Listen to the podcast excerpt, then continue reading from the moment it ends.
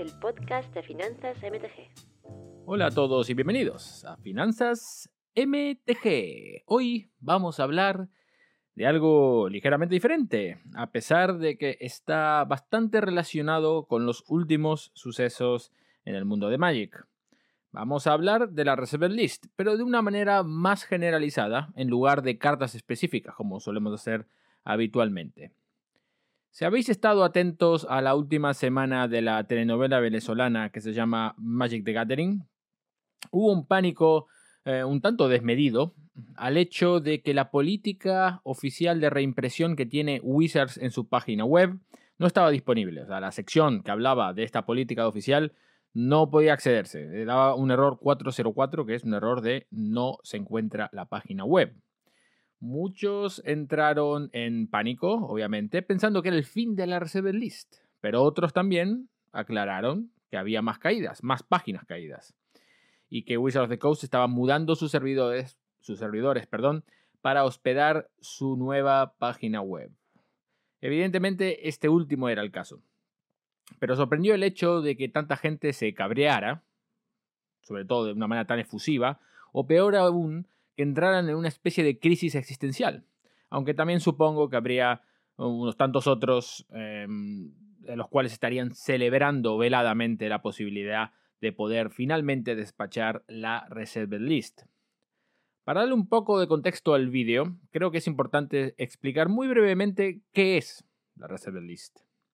No voy a entrar en detalles, ya que he dado demasiadas explicaciones de qué es la Reserved List, pero así, así brevemente, como para dar una pequeña introducción rápida, eh, la Reserve List es una lista de unas 571 cartas, bueno, de hecho son 571 cartas, pero puede que consideres 572 si tienes en cuenta que hay dos versiones diferentes de plató.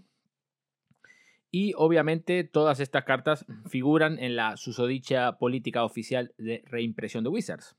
Voy a dejar un enlace en la descripción para que podáis acceder a esta página y ahí veáis eh, en detenimiento la política y también qué cartas están dentro de la Reserve List.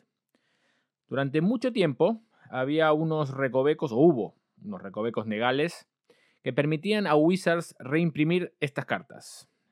Pero normalmente eran en formato premium, como podrían ser las promos de juez eh, en, dual deck, en Dual Decks, por ejemplo, el famoso Firexian contra la coalición o coalición contra Firexia, depende si te gustan más los unos o los otros.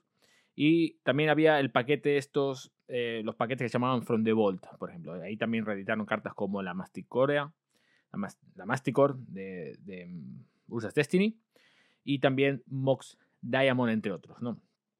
Em, pero independientemente de esto, eh, básicamente la, la regla de oro sería que no estaría, la Reserve List no se reeditaría en cartas que no fueran promocionales, como por ejemplo foils, como podrían ser las, las cunas de Gaia foil que tenemos de juez, o eh, quizás en algunos, solamente productos sellados, por ejemplo From the Vault clasificaba porque era un producto sellado, y Dual Deck también clasificaba porque era un producto sellado. Lo que no se podría abrir, esta es la reimpresión antes de la, del 2011, decía básicamente, sugería, no era específico, pero básicamente la regla así como para, entenderlo, sería que si venía en una base aleatorio como en un booster, no se podía reeditar, y si venía en un, pack, sellado, en el cual uno podría comprar y tener 100% seguro esa, esa carta de reserva list, se podía. Pero a partir de 2011, esta puerta la cerró Wizards, prometiendo que nunca más iban a reimprimir la reserva list,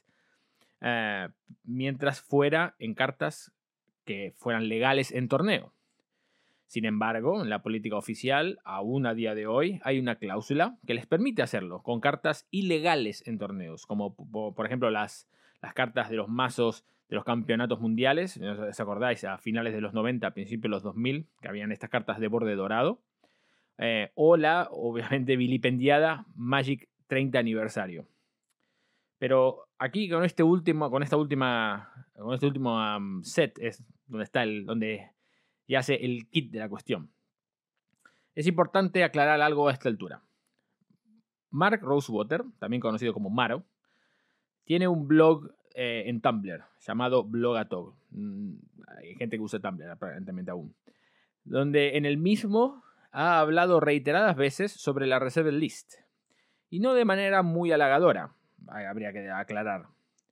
Maro es un tío de puta madre, a mí me cae muy bien. De hecho, hasta tengo una foto con él, ah, la cual dejaré en el vídeo. Fue em, en la Hascon, en la única Hascon que hubo. Yo estaba por trabajo, eh, me lo encontré fuera del hotel donde que estábamos compartiendo los dos. Él estaba haciendo checkout, yo ya había hecho el checkout, salió, dije, hostia, este es Maro, sí, pues me voy a sacar una foto con él. De puta madre, estuvimos hablando ahí unos minutillos, le dije que mm, me caía bien y que, y que siga haciendo un buen trabajo, me agradeció eh, y que siga jugando al Magic y chao. Por, lo dicho, tío, muy educado, educadísimo. Un maestro de la educación, me, me cae muy bien el tío. Pero, últimamente, me parece que su juicio se ha visto nublado o la venta, la, venta total a su empresa le ha costado su alma. Podríamos decir que hasta su alma ha vendido a la empresa. Una de las dos. Em, o quizás habría una tercera, pero que nunca se me ocurrió hasta, hasta recientemente de que puede ser que sea simplemente una persona que es un mentiroso. Él ha, siempre, él ha sido siempre muy claro con su postura sobre la reserva list. No le gusta un pelo, pero entiende que hay que apechugar con ella un pensamiento loable, si me preguntas a mí, ya que esta es una decisión que ha tomado Wizards of the Coast hace décadas y es un contrato verbal que establece unas reglas de juego a las que nos tenemos que sujetar todos. Quiero hacer énfasis en la palabra verbal, no hay ningún papel que certifique que existe esta reserve list, solamente es una promesa de Wizards of the Coast a los consumidores, nada más que nada menos. Solamente es una cuestión de confianza y no es una cuestión eh, legal a priori aunque no soy un experto y si alguien opina diferente y es abogado, que por favor lo deje eh, en los comentarios. Eso sí, em, cambiar las reglas de juego a las que estamos todos sujetos ahora mismo a mitad de camino es un atajo para sacar dinero rápido y que pone en jaque el futuro de la marca al minar la confianza de los consumidores, ¿no? El bueno de Mark tuvo muchas intervenciones, notables, muchas de ellas, sobre la Reserve List. Aquí voy a dejar algunas de las más importantes. En octubre del 2013, cuando le preguntan sobre imprimir nuevas cartas que sean virtualmente iguales a la Reserve List, por ejemplo, el ejemplo que da el usuario es eh, pues hacer una carta que sea de un maná azul, por ejemplo, instantáneo, y que sea roba tres cartas, mientras que, por ejemplo, eh, Ancestor Recall es el, jugador objetivo, roba tres cartas, ¿no? Es la diferencia. Cuando le preguntaron eso, eh, Mark, Mark Rosewater, indica que también estamos intentando no romper el espíritu de la Reserve List. Y esto es algo que, eh, creo, si no recuerdo mal, es la primera vez, o de lo, por lo menos de lo que encontré en internet, es la primera vez que menciona este, este concepto que es el, el espíritu de la Reserve List. En septiembre de 2017, Em, el bueno de Mark indica que Wizards no está por la labor de imprimir cartas de la Reserve List en tamaño normal, sea cual sea el borde o el reverso. Dos comentarios en agosto del 2021. Ya ves que saltamos cuatro años, ¿no? Cuatro años el primero y cuatro años el segundo. En el primero de estos comentarios dice que los recovecos legales de antaño ya no existen más. Y ahora Wizards no va a reeditar ninguna carta de Reserve List en tamaño normal. En el segundo indica que si vamos a tener, si vamos a coexistir con la Reserve List, vamos a hacerlo bien. Aludiendo un poco a lo que yo comentaba antes sobre mantener las reglas de juego que se han establecido por parte de Wizards. Otra vez cita el espíritu de la Reserve List en este comentario. Y el último quizás es el más sangrante, que fue este mismo año, en julio del 2022, cuando reconoció que la mayoría de los jugadores quieren la abolición de la Reserve List, pero que hay otros, otros em, obstáculos que no permite que esto ocurra. Es curioso porque esto lo ha dicho cuando claramente sabía que ya estaban dinamitando ese famoso espíritu de la Reserve List con Magic 30 aniversario, producto que, como líder del equipo de desarrollo, que es Maro, sabía que Wizards lo iba a lanzar. Y os recuerdo que el espíritu de Reserve List significa, entre otras cosas supongo, pero que ninguna carta de Reserve List va a ser reeditada en tamaño normal, o sea, tamaño como cualquier carta de Magic. Da igual si el color del borde o el formato que tenga el borde o que el dorso sea de un color o que tenga una imagen. No importa, básicamente, bajo ningún concepto se reeditarían cartas en el mismo color, eh, perdón, con el tamaño normal, en sea el borde que sea o sea el dorso que sea. Ok, entonces ya que consideramos esto, entonces lo que estamos considerando aquí es que estamos ante un empleado de esta empresa que claramente nos ha mentido a la cara. Intencionada o accidentalmente, ¿eh? ojo, no lo sé. Aunque creo que la última, la última intervención que ha tenido, en este, eh, que he comentado anteriormente, deja bastante en evidencia que ya nos vendía la burra de los obstáculos cuando ya sabía que había reimpresiones de la Reserve List en la recámara, en tamaño normal. Algo que frecuentemente insistió con que Wizards no quería hacer, y entiendo que no iba a hacer, o que pensaba que no iba a hacer. Esto podría haber sido hasta beneficioso para el bono de Mark, ¿no? Si no fuera por el hecho de que el producto Magic 30 aniversario haya sido diseñado tan como el culo que antagonizó a toda la comunidad en contra de él. Da igual, si eres coleccionista, jugador o, o, tienda o lo que sea, estás en contra de este, bueno, por lo general la gente está en contra de este producto. O que quizás el Bank of America remarcó en su informe que Magic 30 aniversario espantó a los coleccionistas, ocasionando una depreciación de sus colecciones. Y ya sabemos que eso, para gente que anda lidiando pues, con colecciones muy grandes, pues no gusta mucho a esa gente. Sobre todo si eres una persona que eres atento a que tu colección se intente revalorizar en el tiempo o mantenga el mismo precio por lo menos.